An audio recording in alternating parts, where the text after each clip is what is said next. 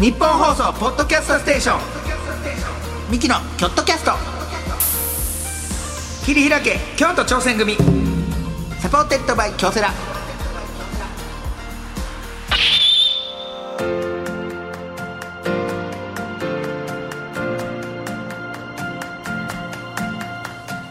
ミキの兄の昴生です。弟の亜生です。二人合わせて昴生亜生。亜生昴生言うてやっております、はい。さあミキのキョットキャスト切り開け京都挑戦組ということで、えー、3回目でございます。よかったよかったですね。亜生君初回に遅刻しましたので、もう徐々に皆さんが忘れてきている、いやいやそんな、えーまだだって正直収録いやいや初初日日と大きい態度取れそうな感じもしますダメです。そんな一番下ダメです。今日ダメですか？てそんなんなんかなくても大きい態度なんてしちゃダメです。あなたは。あそうですか。使っていただいてありがとうございます、本当にという気持ちでお願いします本当にありがたいですね。さあこの番組は毎回チーム一丸となって何かに挑戦しているゲストをお呼びいたしましてその挑戦の裏側を聞いて応援していく番組でございますが、はい。チームですよ、うん。だからまあもう今まあこのこれもチームですけど、はいはいはい、まあ、芸人たちもチームですから。まあ、芸人仲間。仲間。みたいな、ん。誰が、まあどどう一番のチームやと思う人は誰？僕ほんまにね芸人仲間がいないから。いやほんまにねこれね。まあでも同期が仲いいから僕は。でも向こうがそうは思ってんかもしれないかそれはら思ってますよ。絆深いよ。もう14年ですから。そっかそっうんうん。同期がやっぱアイロンヘッドとか、うん。ダブルアートツートライブバンビーノここら辺はねやっぱりか。なんかこうグッときますよね。彼らがこうなんかテレビ出たりとあか番組とかやってたりしたら遅いけどねほんまは。14年目やからね、うん。うんもうちょっと頑張ってほしいことはあるけど。どこまで人気ないんですか？そう後輩がそんなん言うのもあれですけど。いやほんまやあなたいや僕はお世話になってる。から。いやお世話になってるからこそやん。うん。な？あのどっかで人気があった時がないやん。そのずっと人気ないから。ずっと人気ない。プラチナ5っていうね僕らユニットを組んでるんですよ。その4組とミキで、はい。もうあれはコンビ組んで3年3年目とかぐらいからかなもう7年ぐらいやってんねんで。もうや長いよね、うん。やって最初の方はみんなほんまに暇やったんですよ。バンビーノがダンソンでドーンって。行った時にコンビ組んだ、はい。あのそのユニット組んだんですけど、うん。だからバンビーノはめちゃくちゃ忙しかったけどそれ以外は暇やったな。もうめっちゃ暇やったんですよほんまに。毎日集まってたな。毎日集まってでそのライブが毎月やってたんですけどそれがバンドスカバンドやって、うん。でお芝居もやってネタもやって、うん。で企画コーナーもやってみたいな。そうを1時間半。で毎月やっててだからほんまになんか青春やんまあなあのなんか男子校そうでなんですよ。部活やってるみたいな感じで。朝早くからあの NSC のとこ集まって教室ね。え教室集まって芝居の稽古してで昼はおのおの仕事まあちょこちょこほんまにちょこちょこやけどあるからほんまに。ほんまにちょこちょこやけどあるから 俺らじゃなくてもええやんっていうやつね。そんなんをやってで夜はバンドのバンドの稽古スタジオ借りて。借りて行ってな。1, 時ぐらいまでやってでその後みんなでラーメン屋。ラーメン食べて帰ってな。帰って。めちゃくちゃ青春してたよなほんまに。確かにあれはチームや。その中であそ僕は全員同期なんですよでも亜生君が一番後輩やから、はい。そこのメンバーにお前どんだけおごってもらってるいやほんまに。僕はほんまに冗談抜きで、えー、と400万ぐらいは えーとご飯連れてってもらって。そうでしょ、はい。アイロンヘッドのナポリとかもあいやあのーその中で唯一やっぱアイロンヘッドのナポリさんっていうのはみんなとご飯を行動しないんですよ一人だけ、ね、そう一人だけ俺はええわって言ってパッてどっか行くんですけどその日アイロンヘッドの辻井さんがみんなでご飯行こうかって言ったら「あかん汗汗はもうナポリ先生に連れてってもらえ」って言って なんか強制的に、うん。で僕は全然ナポリさんとも別に喋るし、ん。仲いいから「あほんまっすね。えじゃあナポリさん一緒にご飯行きましょうか」って言ったら、第一声が「金ないけどな」嫌やな。そんなこと言う先輩嫌やな連れて金ないけど。うん。うん。まあまあまあみたいなん。で待ってちょごめん汗ちょ俺今金ないからあの引き出してお金。さ ATM で「ああ全然いいですよ」ってコンビニバーって言って。バーってコンビニでバーってやってる最中もうん「金ないけどな」っていうね。嫌やな。小声で「金ないけど金ないけどな」ってでバーって先輩におごってもらうのに。ね2万ぐらい。うん。バーって取って。うん「金ないけどな」あるやん 2万あるやん。で「金ないけどな」って言いながらそのまま店入った。何おごってもらったの？えなんかあのランチ。やった。なんかであの難波ってね難波でご飯食べたらもう大体芸人が行くとこって決まってるやん。行っなたことない。で今も行ってない。誰も誰も聞いたことない。聞いたことないし。あナポリ君。うん。ナポリ君だけ不思議ですからね彼。だなから楽器いろいろやってて僕サックスやってたんですよ。うん。サックス俺めっちゃうまかったよな。まあな天才サックス奏奏者って言われて、うん。ほんまに。サックス少年や少年少年。音音聞いただけで鳴らせるんですよまあまあその感じがね感じがいけて俺向いてんちゃうみたいな、で、えーナポリ何やってたっけな？トロンボーンや。トロンボーン。トロンボーンやっててでサックスはなんとなくできてでトランペットもなんとなくできたけどトロンボーンだけどうやってもその基礎がわからんってなってうんうん。一、人先生を一回読んだんですよ。なんかやったつてを人な。つてをたどってね、女性の方ででトロンボーン吹ける人教えてください。って言って夜中劇場に来てもらってでじゃあ毛利教えてもらう俺らも一緒にいるしっつってナポリね。だからナポリ教えてもらおうっつってやったらどうですかナポリって先生に聞いたらまず持ち方が全然違うってなったんですよ。逆持ってるっていう。なんかそう。手がもう左を動かさなあかんのに右の方を動かしたま、全く逆やと、うん。ナポリさんそれ全く逆なんで持ち方直しましょうかって言ったらナポリ女性とあんまり交流したことないんですよ。女性苦手なんですよ。いやででその女性に逆なんで直しましょうかって言ったらナポリが「いや僕ずっとこのやり方でやってるんでこれでいきます」つって人とねコミュニケーション取れない。もう夜中な劇場が その先生な終電なくなった。そうそうその先生まあなんとか教えてもらってでそっからもうよ2時ぐらい終わったんね、でもう終電ないからみんな飲みに行こうか言って、よっしゃ行こう言ったけどナポリだけ帰るわ。あいつのあいつのなあいつのために読んだ先生でな。なんで帰れるか？めちゃくちゃな、はい。えーはい。ナポリ君。でもナポリ君。そう。いうのもね。そういうのもいいんですよ。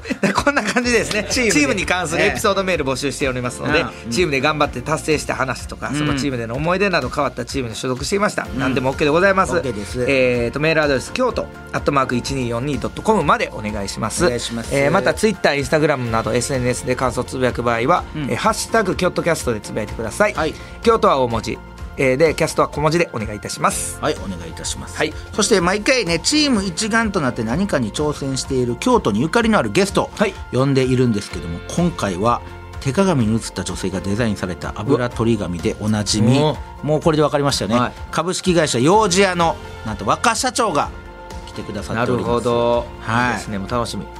幼児屋のいやも油取り紙うそらそらはもうもう。もうね。もうお土産でも喜ばれるしさ。そうそうそう。困ったらもうここや。京都のお土産で困ったらな。困ったらもう幼児これや、うん。ああ、そんな幼児屋の若社はいはい長来ていただいてますので、えーそんなことで、えー今回も最後まで聞いていただきたいと思います。お願いします。す。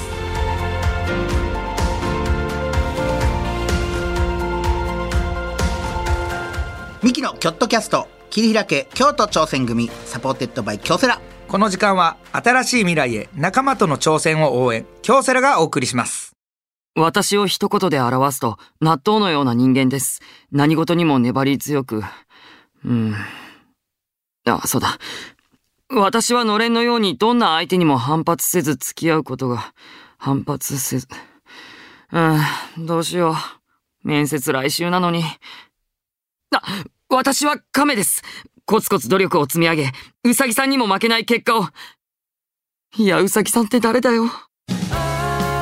京セラオリジナルアニメ「あなたを一言で表してください」の質問が苦手だ「あな人」で検索。実はこの質問京セラも苦手です。ニッポン放送ポッドキャストステーション。ミキのキョットキャスト。切り開け京都挑戦組 supported by 京セラ。さあミキのキョットキャスト切り開け京都挑戦組。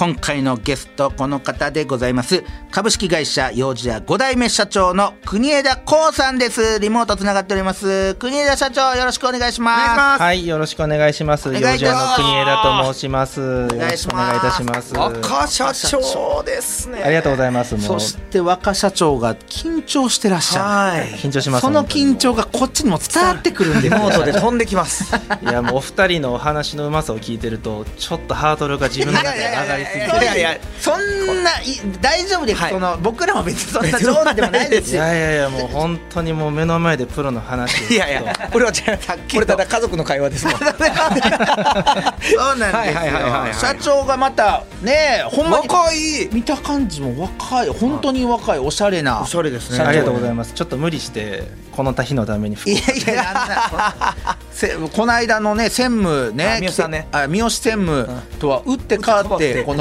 若さが溢れる。ありがとうござい三好ますさんが変やったんかもしれ変やな。いって変じゃないです。ちょっとねどっしりしてらっしゃったんそう。でなんと社長ということで見た目がねそのまあ僕らと僕らのファンの人しかわからないと思いますけども僕らのね元マネージャーの牧にそっくり。あそうや。ぼ元マネージャー吉本。ねマネージャーの牧君にそっくり。そうなんです。そっくり。そうなんですよ。スケジュール言ってくださいなんか。思い出したよねなんかだから親て近感がすそうそうごい湧くですねなんか。ありがとうございます。ちなみに牧はね吉本で一番仕事ができないマネージャーだ からもう真逆やと思いますそれは、真逆ですはい、社長なのでね、はい。社長はちなみにそのおいくつとか聞いていいですか？はいもちろんです、はい。あの平成元年生まれのえ？32歳です。うわ32歳。えせ32歳。えっ、と今年でえ4月からですからで今年で33歳になる年です亜生君の一つ下ですそうですね。はい。もう年下ばっかりが ちょっとやめてください。辛い。ほんま辛い。俺何してんだよほんおま前やで。なお前。年下は社長になってやで。俺はな大事な仕事に遅刻しとん。でもさ最そうですよ。もう1回目の収録遅刻してますから最悪や。うわー30えー、そうですか30今年で、えー、3あーすごい歳ですね。という社長でございますが、まあ、改めてねはいはいまあ幼児屋さんどんな会社かそして社長の経歴もご紹介したいと思います。まず幼児屋さんでございます。明治37年1904年にですね初代、えー国枝茂雄さんが創業されたと、えー芸舞妓や歌舞伎役者向けに、えー舞台化粧道具を販売したのが始まりと言われていますえー幼児屋の由来はですね歯ブラシの販売もしていて歯ブラシが幼児と呼ばれていたことから幼児屋と。え。らしいですね。そこから100年以上の歴史を積み重ね現在の国枝幸社長は5代目ということで、えー化粧品や雑貨類の企画販売のほかスイーツを提供するカフェも手掛けておりまして、京都だけではなく羽田空港などはい。国際線の免税店にも出店されている。全国にその活動を広げておられるというねもう周知の事実でございます。羽田空港あるもんな。あるね。あるある。確かにある。うん。もうだから日本の看板にもなってるってことですよ。い外国人の方なんてないからね外国にこの油取り紙っていうのはね。はい。そして国枝幸社長でございます、えー株式会社幼児屋の社長で、えー平成元年京都市出身の現在32歳、えー大阪大経済学部を卒業後公認会計士試験に合格され、えー同29年に監査法人に入社されたと。で29歳の時に家業である幼児屋グループに副社長として入社しそこから半年後社長に就任すとごい。だからまだ幼児屋に入社されて3年しか経たれていないということですよね。そうですね。本当に3年経ってないぐらいでしてまだもう本当に幼児屋の中ではもう新入りに近いぐらいの 社歴しかなくてそうですよね、はい。そその前は公認会計士をされてたということですか？そうです、まあ、あの監査法人に入社して、まあ、あの大阪の梅田の方で働いてましてそれがちょっともう少し働きたかったんですけど、はい。まあ、言えること言えないこといろいろあってですね 予定より早くちょっと戻ってくることになったっていう気になりますね。今すぐ 家具を下げてください。プライベートでそんな 聞きたいですけどもそれはね、あなるほど、はいはいで幼児3年目ということででももともとやっぱりそのお父様が社長もやられてたということで、そうですね。もう本当にあの一人だけあの祖母がまあ4 3代目っていうところで挟んでるんですけど基本的にあの国枝の名前であなるほど、へー。全てやってます、はあ。でも就任された時ねまあ言うてもまあもう29歳の時でしょ？はい、ですよね。そね。その他の社員さんの反応っていうのは何かありました？いやーそうですね。本当に私恥ずかしながらあの5代目って名乗ってるんですけど、あのいろいろあってですねこれこそ言えること言えないこといろいろありまして。あの幼児屋さんはなんかこういいですね。いやい意味で秘密もあってなんか 魅力的な会社気になる会社ですね。でまああの社員のこともほとんど知らない状態で入社してましてほうほうまあ、本当にあの突然あの社員からするとあの会社に来てそうですよね。ど何をするんだ一体っていうところかはいはいら始まったので、はい。やっぱりまずは信用を得れるのかどうかっていうところから始めましたのでそうですよね。結構本当に相当な覚悟を持って入社したっていう ドラマみたいな。い。や確かに公認会計士が急に社長にということでしょ。う。ん。このそうですね。この公認会計士に何ができるんだっていう反応でしょ社員さんは言うたら。そうですねもう本当に突然若いのが現れたなと思ってる方もいるんじゃないかなから始まる年上の人とかだっているわけでしょ。お父さんと同い年ぐらいの人とかがいる。おじいさんとかだからそう。先代先々代そうそうのそうねそうおなんですよ。本当にまあ私の年代の男性社員、まあ、そもそも男性社員がほとんどいなくてですね。あそうか。そうなんですよ。それこそ私より年下の男性社員ってもうほぼいなくてですね、基本的には年上のっていうところですね、入社された時点でもう挑戦が始まってるということですすごいな。ね。そうですね。そうですよね。はい。ありがとうございます。そうそうだからこの番組はですねチーム一丸となって何かに挑戦している挑戦しているということを聞いていこうというはあはあはあ番組なんでございますがだから社長でチームでいうとこの会社全体がチームっていう感じなんですかね。そうですね。私はもう特定の部署には所属してないので、うんうん。まあ、そういう、まあ、全員をしっかりと見なきゃいけない立場かなというふうにはなるほど。社員さんはな総勢何人ぐらいいらっしゃるんですか？たい180人ほどアルバイトさんも含めて。あほんまそうですか？なんかもうちょっと規模大きいのかなと思いましたね。何千人とかの。大体そうですね。もう20店舗弱とかの17店舗ぐらい構えてるのでなるほど。そのぐらいの人数になります。はあ。でその中で、えー国田社長のポジションっていうのは、まあ、社長っていうのもありますけどどういったポジションですか？そうですね。もう本当にあのいろいろ社長にもいろいろありまして、まあ自ら先頭に立つタイプの方もいらっしゃると思うんですけどねうん。私の場合はもう本当にまあ野球でいうと試合に出ずにどっしりとベンチで構える監督っていう意味合いで自分を捉えてまして、はもうやっぱり活躍して現場で仕事をするのはあの社員でそれがしっかりやりがいを持って仕事ができるように、まあ、そういったところで自分はいるべき存在かなというふうに思ってます。バッター俺とかはやらないってことですね。そうです古田さん。とか谷繁さんにはやっぱり。ビッグボスみたいなこのなんか上から降ってきたりとか。もうとかもやらないってことですね。ちょっとビッグボスのカリスマ性があればややりたいんですけど。ありますよ。まだちょっとそこまでいかないので。社長もしかして野球が結構好き野球大好きで本当に。い野球好きな人多いですね。もしかして学生時代野球やられてたんですか？やーごめんなさいやってないやってない。けど好きなんですね。そうなんですよ。学生時代ちなみに何されてたんですか？学生時代はテニスをちょこっとと空手をちょこっと。かテニス空手？またなんか全然違う。しかもちょこっとやから 友達はでも野球部が多いんですだから本当に野球をやってればよかったなっていう後悔なるほど。そうか。ちなみにどこファンなんですか？社長。えーっと巨人ですね。あら！珍しい。関西で巨人は。結構その言えないですね。関西で巨人ファンっていうのは。ちょっとそうですね。大きい声では言えないですね。えーまああんまり言えないです。そうですよね。まあね。阪神がちょっとつまずいてますからねまあねまあちょっとねまあ開幕開幕。開幕ちょっとつまずきましたけどうん。いやそれでもいやだってもうここにどうするんですか？猛烈な阪神ファンがいたらねそれ。まあ確かに。関西のいるでしょいるかもしれんしね。そうそうそう。いや巨人ファンなるほど、うん。野球 野球好きな人多いですね。この間専務もそうでしたしね野球大好きということで、えーで社長に就任されたまあ後ですよね、気になるの。まず心がけたこととかってあります？まあそうですね。本当にあの良くも悪くもあのうん。経営をしっかりやらないといけないっていうところの意識が、まあ正直なところ薄かったなっていうのが入ってみて思いましてそうですか。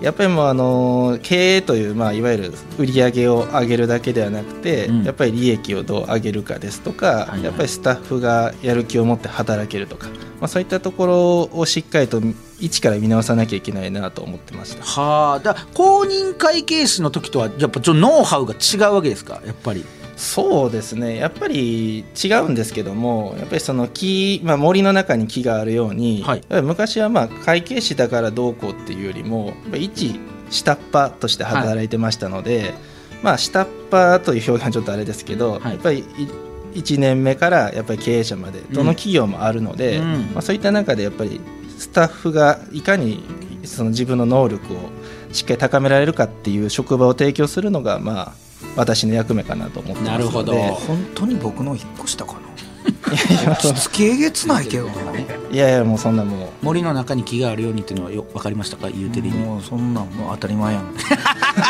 森に木あんねんからそんなん森って言わへんがなそれ何を当たり前なこと言うてんやろうなと思ったけど。いやいやいやいや違いますよ。あなた捉え方間違えて当たり前なこと言うてんやろ森の中に木があるよねそれなの森って言わへんがな。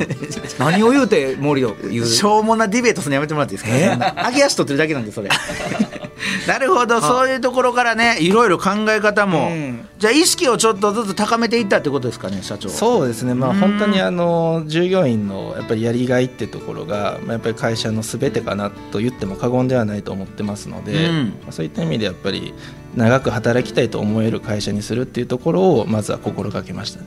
はあ、でどういうところを変えていかはったんですか？意識的なこともそうですけど実践的にというか。まあ、そうですね、まあ、まずやっぱ社員雇用で言いますと、うん。まあ、基本的にまあ後からも話が出るかもしれないですけど、はい。コロナ禍だったんですけども、はいはい。やっぱり契約社員だった方を基本的にはまあ正社員というふうにえー、すごい。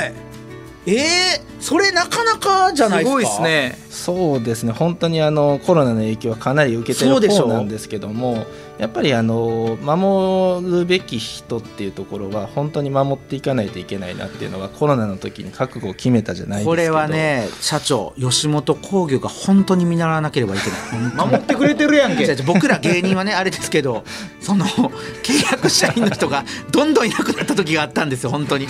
吉本興業な。本当。半べそ書きながら今日で終わりなんです嘘やろ？おったよなほんまに。ああだからいろんな考え方があるんだ。ねでも素敵ですあーなねるほど。そういうのを正社員にするということを。そうですね。この厳しい時やからこそだからこそまああの一丸となってじゃないですけど。なるほどね。なるほど。はあ。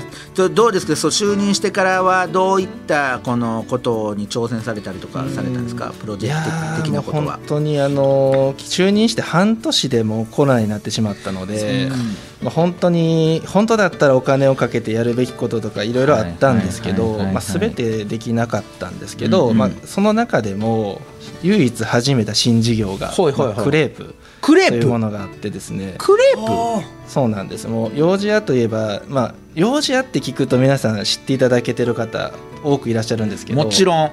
油取り紙も知っていただけてる方いらっしゃると思うんですけど、はい。それ以外ってなってくるとえ幼児屋って何してるんだろう？油取り紙屋さんじゃないのっていう方がやっぱり多くいらっいやしゃる。そうですよ。て確かかもう普通にそういう考えというか、うん。はそうですよね、はいうん。でそのやっぱりイメージを変えていきたい。っていうところがありまして、はい。やっぱりそのターゲット層じゃないですけども買っていただけてる方が、まあ、年々年代が上がっていくっていうちょっと課題がありましてやっぱり若い方にも振り向いていただきたいっていう気持ちがすごくあってですね、はい。このコロナ禍なんですけどやっぱりスイーツの方にもしっかりと力を入れていかなきゃいけないなということであのクレープに開発をしました。クレープまさかのか食べ物ね。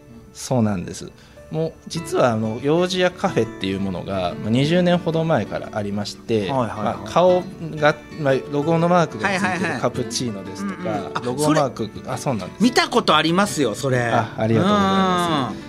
で、まあ、そちらもやっぱり観光客の方が全く京都に来ないっていう課題がありましたので、はいはいはい。やっぱりまあ当時ちょっとまあ懐かしいもはや懐かしいですけどあのテイクアウトとかはに力を入れてる企業さんとかが増えてきた頃でしてその中で我々はまあ食べ歩きができるスイーツを開発するということあで、へまあ、京都の方にも食べていただきたいという気持ちを持ってクレープというなるほど。はあなるほどね。外国人向けとかっていうよりかはっていうことですか？という気持ちでまあ作ったっていう感じなんですけどうんだからもう出店場所も、まあ、あの2条増やちょっともしかしたらお二人京都なのはい。で分かるかもしれないですけど、観光客が全く来ない2条のところで。二条で映画館あるとこでしょ？そうですね。ムービックスから比較的近いですね。よう言ってました僕ね。本当に。うわーええあそういうところでスイーツをそれは知らなかった。なるほどね。クレープちょっと京都風にされてたりもするんですかそのクレープ。そうですね、まあ、まず抹茶が中心にドーンってあるんですけどもやっぱりその具材一つ一つにこだわってるのでまあ、値段はちょっと高750円で、まあ、安くはないと捉えられるかもしれないですけどやっぱり具材一つ一つにこだわってますので食べていただけるとあなるほど。っていうものになってがぜん食べてみたくなりましたね幼児屋さんのクレープ、うん確かに。はあなるほど、はい。さあそういうのをねチームでいろいろやっていってはるということですけども、そのチームでやっていく上で社長が大切にされてることっていうのはありますか？そうですね。やっぱりあのスタッフまあ180人いますのでこのぐらいの規模でしたらやっぱり一人一人としっかり向き合っていくっていうことは大切かなと思いまして、うんやっぱりまあただですね私自身がまあもちろん一人一人と向き合うことも大切なんですけどもやっぱりあの各部署各部署やっぱり人を育てられる人を作りたいって思いが強くあるので、まあそういった一人一人と向き合って一人一人が成長できるように育てられるリーダーをしっかりと育てたな。いるほど。なるほどね。チーム全体ももちろんそうですけども、一人一人が成長してっていうねその中でリーダーを見つけてっていう。そうですね。やっぱり私先ほどの野球の話じゃないですけど、うん。カリスマ監督の素質がないのでいや何をおっやっぱりしゃいますかビッグボス。名コーチやビッグボス、まあ、リトルボスみたいなぐらいいやいやいやそんなビッグですよ。ビッグ感じですけど超ビッグボスよ、うんまあもう本当に私も長嶋さんとかそのぐらいのカリスマ性があれば別なんですけども。いやありますあります。謙遜もそんな。いやいやもうやっぱり名コーチをしっかりと各部署配置するっていうところはあなるほど。が理想ではありますね。うーん。聞きましたか亜生君そういうことなんですよ、はい名コチーチ。ームと言っても一人一人がね聞いたって社長から。こいつこういうやつがダメなんです。社長 社長こういうやつが一番ダメなんですね。いやー今のね。今社長から聞いたじゃあ今こういうやつがダメそんな言われんでも向いてない理解チームにいらないやつなんです聞いたから。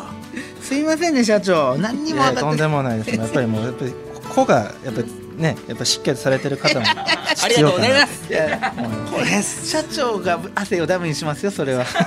居心地いいな。さあというわけでい。ろいろね社長にも、えー国枝社長にも伺ってきましたけども、はい。次回も引き続き国枝社長お話を伺いたいと思いますので、社長よろしくお願いいたします。よろしくお願いします。お願いします。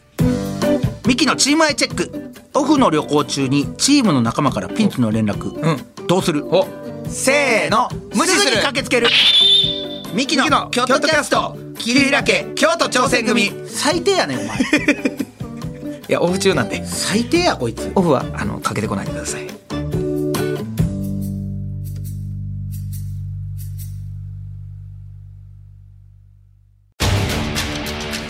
一人じゃない。チームで挑戦する。京都サンガ FC も。そして京セラも。あらゆる困難に共に立ち向かい共に挑み共に進む。これからの未来は今このチームの挑戦にかかっている。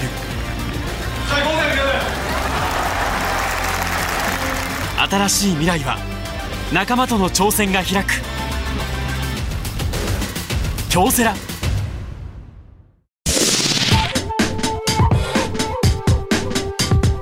ニッポン放送ポッドキャストステーション。ミキのキョットキャスト。切り開け京都挑戦組。 supported by 京セラ。さあということでミキのキョットキャスト切り開け京都挑戦組。はい。3回目ここまででございます、はい。さあ。正直知ってたからねあの幼児屋カフェとかあのあほんまカフェいあるあほんまに？そうそうそうそ僕まだ行ってないや食べたクレープ。うなんか見たことあるもんだあって。あ確かにあのそうそう。ラテというかねカプチーノみたいな、あれ見たことあるわ。映えだわあ。れ。僕なんてもうインスタグラマーですから、はもう撮りたい。と絶対撮りに行こう。全然バズらへんインスタグラム。誰も見てへん。誰も見てへんインいスタグラム。や誰も見てへんことない。やうちのおかんが見てんのよまた。あんたのインスタ見てたらお腹すくわっておかんが言ってましたよ。えーさあ感想などあればメールなら京都アットマーク 1242.com までお願いいたします。ツイッターなど SNS は、えーハッシュタグキョットキャストでつぶやいてください。詳しい情報はキョットキャスト公式ツイッターインスタグラムをチェックしてみてください。はいというわけでここまでのお相手はミキの昴生とあ亜生でした。りがとうございました。ミキのキョットキャスト切り開け京都挑戦組 supported by 京セラこの時間は新しい未来へ仲間との挑戦を応援京セラがお送りしました。